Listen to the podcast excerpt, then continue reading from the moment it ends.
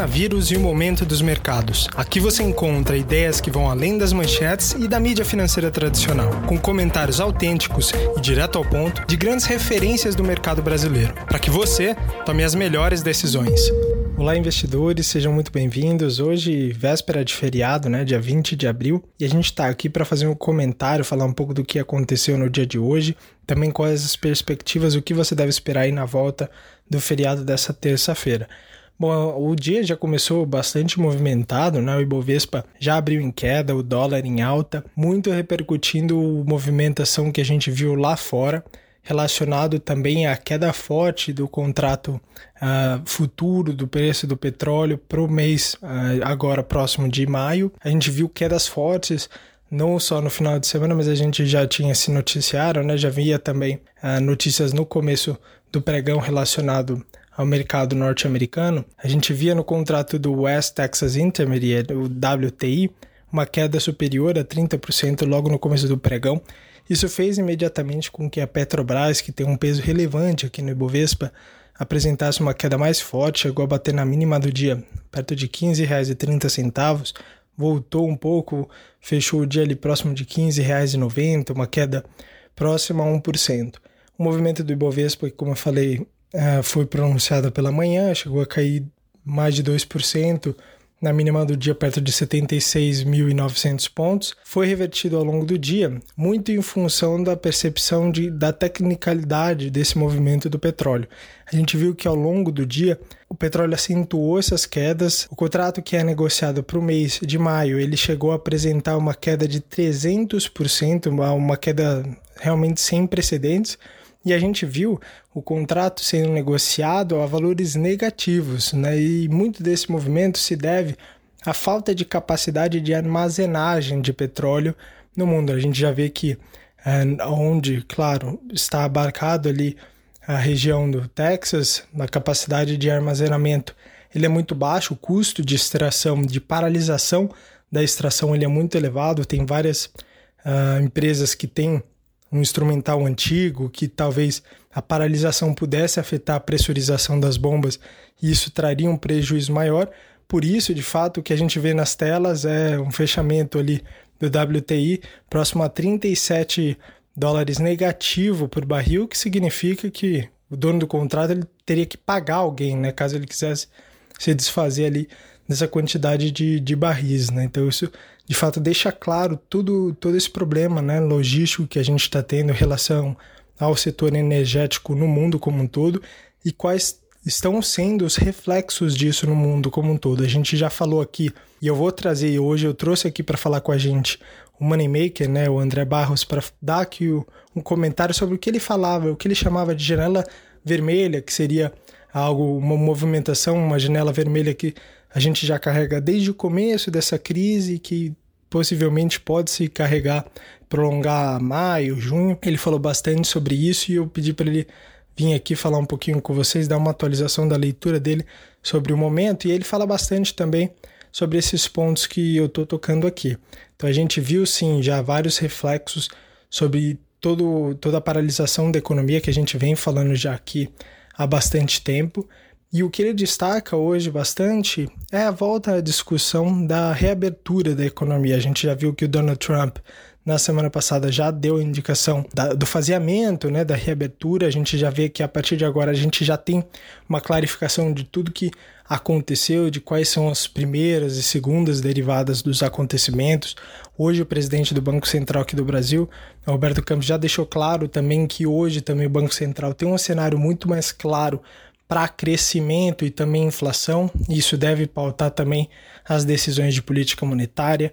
Hoje a gente viu, por exemplo, o boletim Focus, que pega a mediana da expectativa do mercado em relação às principais variáveis do mercado. E a gente vê, claro, naturalmente que há uma defasagem, né? o mercado precifica muito mais rápido esse tipo de variável em situações como essa que a gente está vivendo aqui, de alta volatilidade, mas a gente consegue ver ali o mercado continua esperando né, um movimento mais acelerado de queda da taxa de juros, que a gente tem falado aqui que pode ser sim né, prenúncio de, de um risco adiante, né, possivelmente poderia gerar uma pressão inflacionária, mas a gente também vê caminhando cada vez mais né, para baixo a expectativa de inflação no curto prazo. A gente tem falado, o próprio petróleo aqui, o movimento deixa claro que esse movimento primário ele é desinflacionário, né? então a gente está vendo uma queda da inflação num primeiro momento, mas a gente está falando aqui num, num horizonte de longo prazo. Né? Então você pode ter sim um risco como esse, esse não é nunca o nosso cenário base, esse é um risco de cauda, um possível novo risco que viria adiante, por isso a gente sempre gosta de deixar isso pontuado aqui, né? até porque a gente vê o comportamento do IGPM que ele pega, é um índice de inflação que pega, ao invés de pegar a cesta do consumidor final, ele pega a cesta do atacado, e a gente já vê alguma pressão de preço, né? furando as expectativas por dois meses seguidos. Então, a gente, claro, no primeiro momento, o varejo ele não consegue fazer esse repasse de preço né, que o atacado ele está fazendo nesse momento, mas essa conta ela pode chegar mais para frente, por isso a gente fica monitorando esses efeitos. Então, para complementar aqui o racional, discutir com vocês um pouquinho do que a gente espera e o que, que a gente está fazendo daqui para frente, como se posicionar, vamos ouvir aqui o André falando e aí a gente volta para concluir.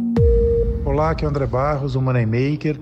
Uh, seguimos aí na, na caminhada né, dessa epidemia no Brasil e a influência que ela acaba causando na economia e, por consequência, nos nossos investimentos. Uh, chegamos num momento que eu considero peculiar, eu chamo ele de otimismo de risco. Uh, nessa segunda-feira a gente viu aí a, a bolsa se descolando das bolsas americanas Uh, o crescimento, apesar aí da forte queda do petróleo no mercado internacional, uh, várias ações, várias posições se valorizaram, né, minimizando esse efeito.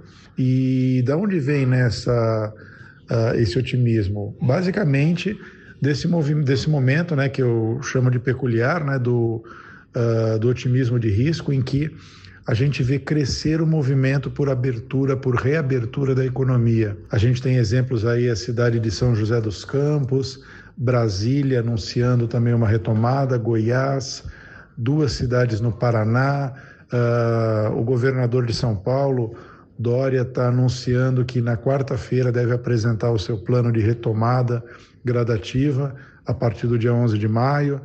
Então, todo esse esse movimento que sinaliza aí uh, um, uma retomada da economia, ele está sendo visto com, com otimismo, né? Então, uh, o que a gente notou nesses últimos dias foi que, apesar de continuar crescendo os números, uh, apesar de ainda continuarmos com números altos de mortos e contaminados, a verdade é que notamos uma pequena retração, por exemplo, no número de casos, mas e aí vem o risco né, nesse otimismo. Não vamos esquecer da subnotificação que a gente viveu. Também não vamos esquecer que uh, esses planos de saída eh, eles acontecem sem que a gente ainda tenha atingido um pico, tenha confirmado um pico dessa epidemia. Então, o que a gente está correndo aí é uma, um risco uh, de que a gente possa uh, experimentar uma retomada desse, desse avanço da doença daqui a duas semanas ou até um pouquinho antes disso, né? lembrando do período de incubação do vírus. Porém, esse otimismo que a gente viu hoje nessa segunda-feira e deve uh, ver em outros dias, ele vai se manter enquanto essas notícias continuarem uh, se desenrolando nesse sentido. Uh, então, aqui como sugestão é fique atento, aproveite uh, para realizar alguns ganhos ou para surfar esse curtíssimo prazo, mas é muito importante a gente ainda estar estarmos cautelosos.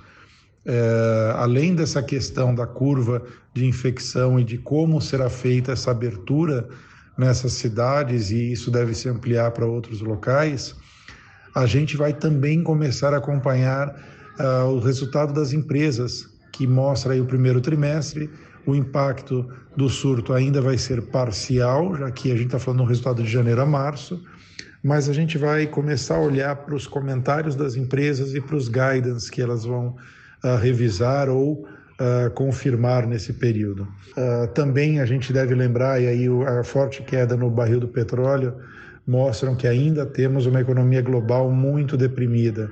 Há duas semanas atrás, se você lembrar, tivemos um acordo da OPEP com um corte recorde de produção. Ainda assim, não foi suficiente face à realidade de que os estoques estão altos, a demanda está muito baixa com as paradas ao redor do mundo e esse corte ele acaba sendo pouco sustentável. Então, uh, temos também aí a questão política, né, que, uh, que está se desenrolando. A gente teve um passo atrás do Bolsonaro, depois de um estresse no domingo, ele voltou, ele amenizou na segunda-feira as declarações. E, mas o fato é que a gente ainda pode encontrar esse atrito político nos próximos dias. Então, minha sugestão nesse momento, uh, aproveite esse breve otimismo, talvez seja uma boa oportunidade para realizar alguns ganhos ou fazer operações curtas, porém, uh, não, não deixe a cautela de lado, seja por uma saída uh, impre, imprevidente, uma retomada imprevidente da economia, que possa levar a curva de fatalidades aqui no Brasil, seja porque a economia global ainda pode nos trazer novidades uh, bem negativas. Lembrando que a temporada de resultado que eu comentei não é só aqui no Brasil, ela também acontece nos Estados Unidos e a gente pode também ter um efeito aí uh, indireto. Ok? É isso então, pessoal. Vamos juntos.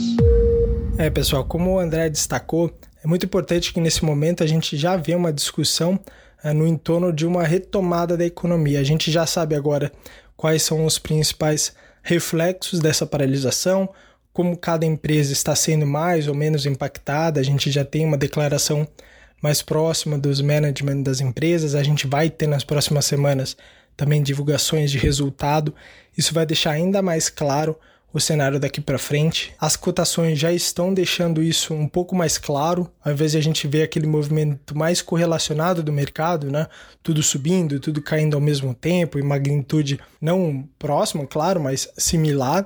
Hoje a gente já começa a ver no pregão uma diferenciação mais clara, papéis já apresentando movimentações claramente distintos, o que tem a ver, claro, com os exageros que a gente já viu num período é, anterior e também tem a ver com as novas notícias que vão saindo, né, as novas notícias que são mais específicas, são mais microeconômicas. Então, como o André falou, claro, essa janela vermelha ela continua presente, não é hora de você é, entrar apostando tudo, Claro, a gente vê várias oportunidades nesse momento, mas vale você ser um pouco cauteloso, manter uma posição adequada de caixa.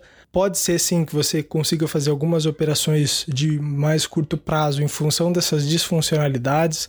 Né? A gente vê ainda alguns instrumentos, por exemplo, em fundos imobiliários, você tem algumas oportunidades que apareceram muito claramente há mais ou menos um mês atrás. A gente destacou bastante aqui né, quem acompanhou conseguiu uh, garantir algumas oportunidades, a gente tem recebido feedbacks nesse sentido.